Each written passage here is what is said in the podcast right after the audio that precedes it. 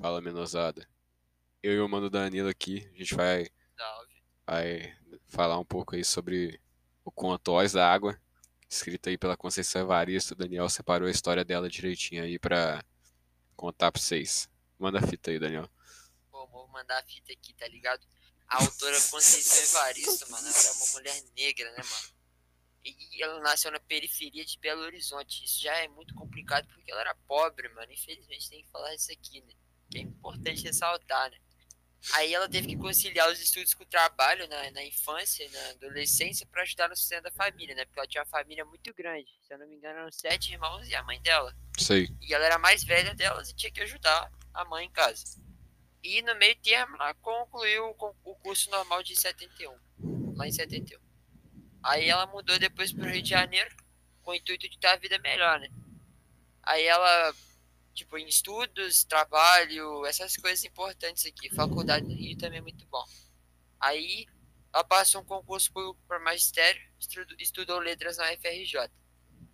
Aí, por volta da década de 90, ela mesma eh, estreou na literatura quando publicou sua obra na série Cadernos Negros.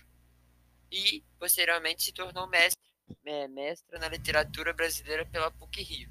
E, para concluir a carreira brilhante dela, ela fez doutorado, só para acabar o currículozinho.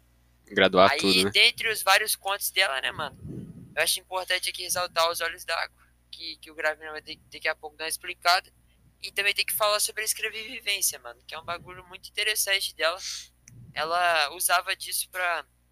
Que ela vi- meio que no texto ela se espelha a personagem nela. Tipo, ela pega a personagem e molda um, para a infância muito dura, dura que ela teve na personagem. Isso aí é um diferencial, né, mano? Não é todo mundo que tem essa, escrevi- é, essa vivência toda aí consegue colocar no texto, velho. Isso aí é um diferencial. Aí eu vou passar a voz pro Gravina pra ele dar uma falada aí no texto. Perfeito. Seguinte, o texto começa ah, com a personagem principal acordando na casa dela, desolada, porque tá uma pergunta muito forte na cabeça dela. Ela não consegue lembrar qual que é a- qual era a cor dos olhos da mãe dela. E ela explica depois que essa não é a primeira vez que essa pergunta meio que bate na cabeça dela. Só que dessa vez é, tava incomodando de verdade que ela te- até acordou no meio da noite, pô. Tá tendo pesadelo É, com a pergunta. meio com insônia, né, velho? Tá, tá, ficou boladona.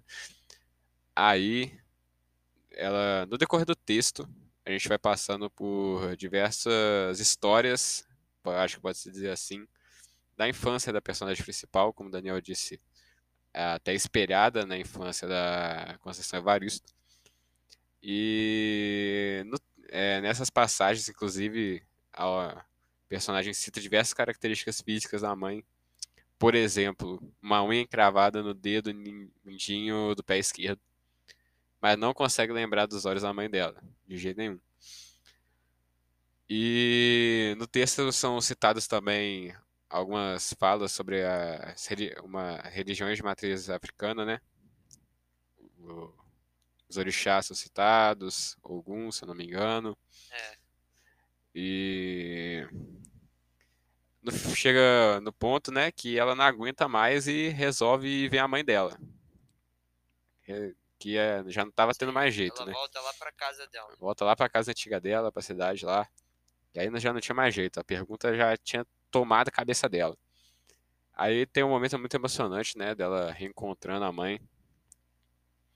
E o final do texto também é muito interessante, porque é uma, é um parágrafo, né? Falando sobre um pouco sobre a relação mãe e filha da personagem principal com a filha dela agora. E o texto é encerrado com uma frase da filha perguntando para a mãe qual era a cor, qual é a cor tão úmida dos olhos da mãe dela, fazendo meio que uma continuação aí do que a gente viu É. em toda a história. Você tem alguma coisa para falar aí, Daniel, sobre isso que, se, que você tirou de significado desse conto aí? Eu posso acrescentar aqui que é, tem que valorizar muito o trabalho que a mãe dela fez com ela e todo mundo tinha que valorizar as mães, prestar um pouco mais de atenção, ver se ela tá bem. E sempre tentar lembrar, mesmo que você se afaste, manter um contato com a sua mãe, porque ela é uma pessoa muito importante na sua vida. Aí. Também acho que esse texto aí valoriza bastante a, a mãe solteira da periferia, né? Que muitas vezes tem que cuidar É. de uma família inteira sozinha e passa muita dificuldade, né? Mas sempre fazendo de tudo para dar o melhor para os filhos, né? E eu acho que é mais ou menos isso, né? Foi cinco minutinhos não é nem aqui. expert nem nada aqui no texto, a gente só deu uma resumida bem básica. Foi mais ou menos, foi bem rapidinho, né? O que a gente entendeu. E é isso aí, ó. Valeu, é nóis.